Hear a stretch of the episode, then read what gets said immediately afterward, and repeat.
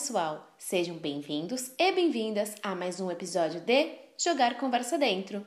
Eu sou a Jaqueline e hoje conversaremos sobre as competências socioemocionais na educação infantil, focando no trabalho da identificação e nomeação dos sentimentos, de maneira lúdica. Começamos pelas emoções e sentimentos, afinal, são sinônimos? Os termos estão relacionados, porém, não são sinônimos, pois as emoções podem ser compreendidas como respostas químicas neurais aos estímulos externos, enquanto os sentimentos expressam como o indivíduo se sente em relação à emoção. Desta forma, a emoção gera o sentimento. E as competências socioemocionais, o que são e quais são elas? Bem, podemos definir as competências socioemocionais como diferentes habilidades de nos conhecermos para uma melhor convivência com os outros e para lidar com situações desafiadoras. Ou seja, as competências socioemocionais buscam o autoconhecimento para relações intra e interpessoais, bem como para lidar com problemas de forma construtiva. Afinal, quais são as competências? De acordo com a teoria do Big Five, as competências estão organizadas em cinco dimensões, sendo elas abertura a novas experiências, consciência, extroversão, amabilidade e estabilidade emocional. E como trabalhar tais competências em sala de aula? O trabalho não deve estar dissociado da prática pedagógica, dado que as competências cognitivas e socioemocionais são complementares. Na educação infantil, o enfoque será, em um primeiro momento, na identificação dos sentimentos e, posteriormente, a nomeação. O interessante é utilizar diferentes materiais e métodos. Para isso, algumas sugestões de atividades. Sessão Cinema. Que tal assistirmos um filme para iniciar a conversa e trabalho sobre as emoções? A sugestão é a animação da Disney Divertidamente, tal qual apresenta diferentes situações do dia a dia que provocam variadas emoções na personagem. Após o filme, a ideia é conversar com as crianças se já sentiram alguma das emoções retratadas ou se já passaram por alguma situação semelhante à da personagem. Se sim, como reagiram? Foi igual à personagem ou de outra maneira? Também podemos perguntar o que cada cor representa, de acordo com o personagem. Quem é o amarelo? E o azul? O inverso também pode ser perguntado: quem é a alegria? E a raiva? De que cor ela é? Relacionando cor e emoção. Após a leitura da história de Ana Lenas, O Monstro das Cores, perguntar para cada criança como está se sentindo naquele momento e convidá-la a fazer um desenho utilizando a cor correspondente ao sentimento dela. Qual é o sentimento? Nesta proposta, a ideia é apresentar diferentes manifestações artísticas, envolvendo cores, traços e formas variadas.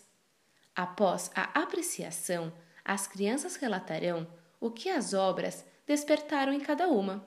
Sentiram-se felizes, tristes, surpresos. Como sugestão, o livro de Arden Drews, Bruxa Bruxa, Venha à Minha Festa. Nele são apresentados vários personagens ao decorrer da história, desde um fantasma a um unicórnio. Outra sugestão são as obras do artista brasileiro Ivan Cruz. Nelas, podemos observar diferentes retratos de brincadeiras. Dado das emoções. Confeccionar com a turma um dado, sendo que cada lado do dado será colorido pelas crianças, com as cores relacionadas às emoções. Em seguida, as crianças preencherão as cores de acordo com seus sentimentos. Por exemplo, na cor amarela, que representa a felicidade, cada criança irá dizer o que a deixa feliz e a professora escreverá. Contação de história. Ao ler uma história, mostrar para as crianças a ilustração do livro e perguntar como a personagem aparenta estar. Por exemplo, na história Cachinhos Dourados, como os ursos se sentiram quando entraram em casa e viram tudo bagunçado? Ficaram felizes? Ficaram tristes? Ficaram bravos? E a Cachinhos Dourados? Como se sentiu ao ver os ursos? Será que está com medo? Feliz? Deste modo, através das feições dos personagens, as crianças levantarão hipóteses sobre os sentimentos, relacionando o nome a uma expressão facial. Oficina. Que tal confeccionarmos fantoches que expressam os diferentes sentimentos? Podemos utilizar meias que não serão mais usadas e personalizá-las, não esquecendo da representação de um sentimento, seja por meio de uma feição ou utilização de cor, como apresentadas no livro O Monstro das Cores e no filme Divertidamente. Teatro das Emoções convidar as crianças a desenharem em pratos de papelão a expressão de uma emoção. Em seguida, os pratos serão transformados em máscaras e cada criança usará a que desenhou. A ideia é que os colegas descubram a emoção que foi representada. Quadro das emoções. Podemos confeccionar, junto com as crianças, um quadro que será atualizado todos os dias.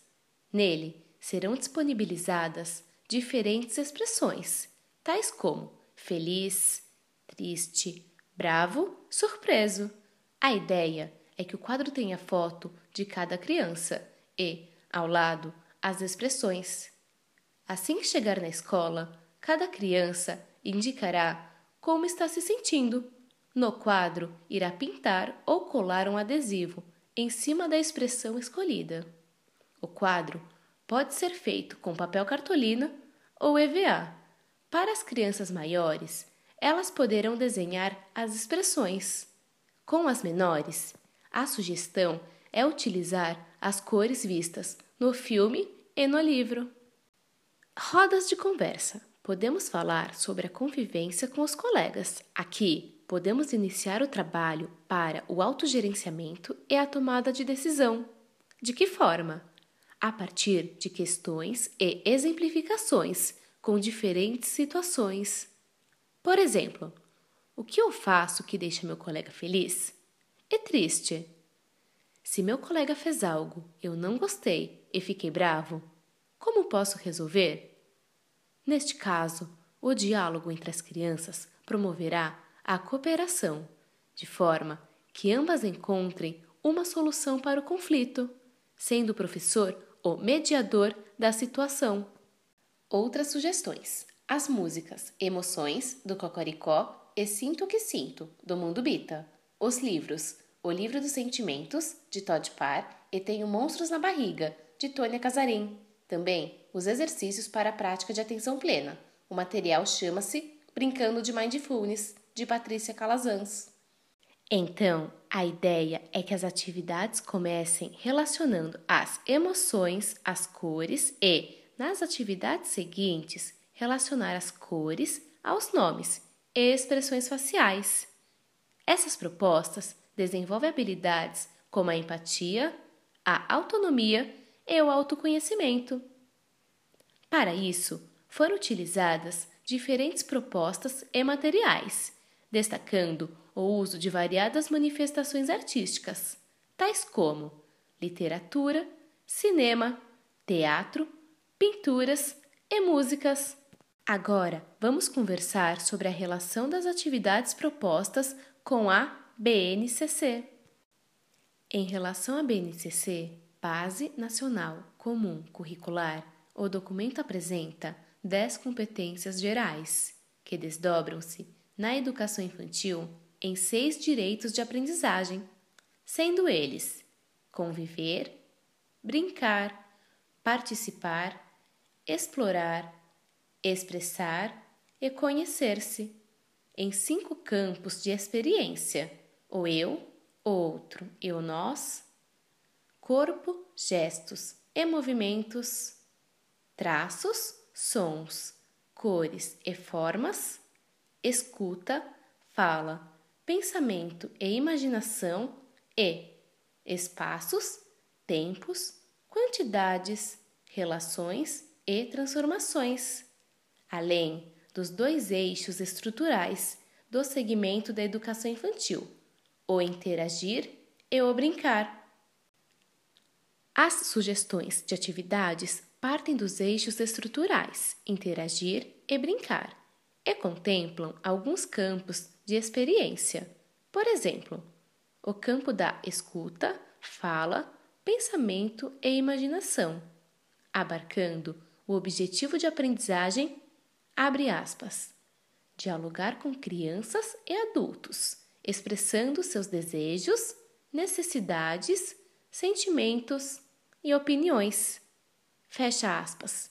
Eu campo, o eu, o outro e o nós, com o objetivo, abre aspas, comunicar-se com os colegas e os adultos, buscando compreendê-los e fazendo-se compreender. Fecha aspas. Tais objetivos compreendem a faixa etária de crianças bem pequenas, de um ano e sete meses a três anos e onze meses. Será possível observar que a mesma atividade poderá integrar diferentes campos de experiência.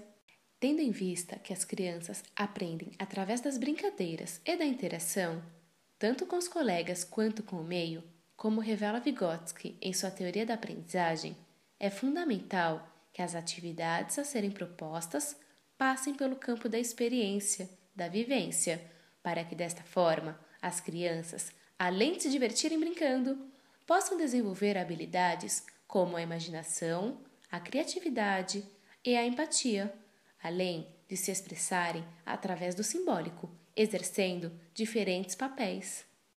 Também pode ser desenvolvido um trabalho coletivo entre as turmas de diferentes faixas etárias, de modo que ao final haja uma apresentação do que foi descoberto e produzido pelas crianças.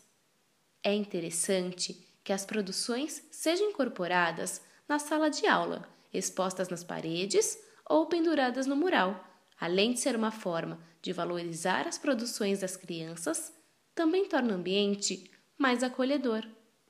Agora, vamos conversar sobre as competências socioemocionais e as competências para o século XXI. Com o objetivo de descobrir quais são as competências para o século XXI, foi realizada uma pesquisa por uma organização americana, National Research Council. O estudo identificou três grandes domínios de competências, sendo eles cognição, intrapessoal e interpessoal. Dentro de cada domínio existem habilidades e, a partir delas, selecionei algumas que considero super importantes na educação infantil. Dentro do domínio da cognição, destaco a criatividade, pois na educação infantil é imprescindível que as propostas perpassem o campo do lúdico e da vivência, de modo que a criança possa expressar-se com criatividade e autonomia. E a comunicação, pois um dos objetivos na educação infantil é ampliar o repertório das crianças por meio de rodas de conversa, leituras, apreciação de variadas manifestações artísticas e manuseio de diferentes portadores textuais.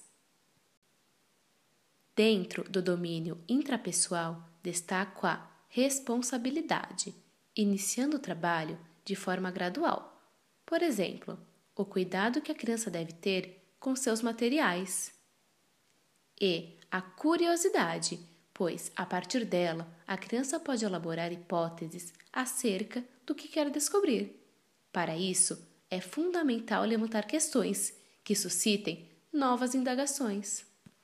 Dentro do domínio interpessoal, destaco a empatia, pois, ao identificar e conversar sobre os sentimentos, permite às crianças compreenderem como cada uma está se sentindo e, também, quais são os sentimentos de seus colegas, de modo a compreendê-los e acolhê-los.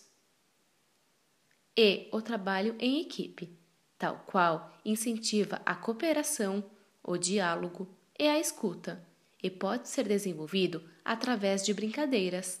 Em um mundo em constante transformação, surgem novas demandas suscitadas pelo momento em que vivemos.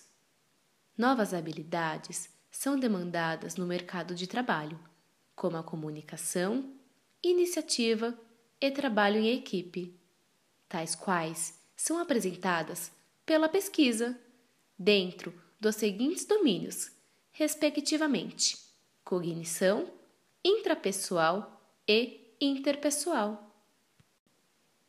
Em relação à avaliação, como as competências socioemocionais perpassam pela subjetividade de cada um, não é possível avaliá-las. Porém, pode-se fazer um acompanhamento de como as crianças se sentem junto delas, a partir de registros. Uma sugestão para esse acompanhamento é um portfólio das emoções, tal qual será constituído pelos desenhos realizados pelas crianças sobre como se sentiam no momento em que desenhavam. Outra ideia são potinhos com cores que representam sentimentos. Em um pedaço de folha de papel, a criança desenha ou escreve como se sentia e guarda o registro no pote correspondente à emoção. Também é interessante o professor ter registros das atividades realizadas, por exemplo, por meio de fotografias ou anotações. O trabalho com o desenvolvimento das habilidades socioemocionais deve começar desde os pequenos, de modo a ser desenvolvido de forma gradual, conforme a trajetória escolar. As atividades devem levar em consideração a faixa etária das crianças e, por seguinte, as necessidades apresentadas naquela idade. Lembrando que todos nós, como seres singulares que somos, nos desenvolvemos em tempos diferentes. Desta forma, cada criança se desenvolve a seu tempo. Portanto, o trabalho com as emoções na educação infantil deve acontecer de maneira lúdica e por meio de vivências, seja por meio de brincadeiras, produções artísticas ou contação de histórias, para que seja, de fato, um aprendizado significativo. Lembrando que as crianças aprendem em um primeiro momento através da imitação. Por isso, seja o exemplo, professor. Não basta apenas conversar e explicar conceitos. Por exemplo, o que são sentimentos? Mas é preciso colocar em prática, através do diálogo e escuta constante com as crianças, para que se sintam acolhidas, convidadas, motivadas e confortáveis para expressarem o que estão sentindo. Nosso episódio fica por aqui. Espero que tenham gostado. Até!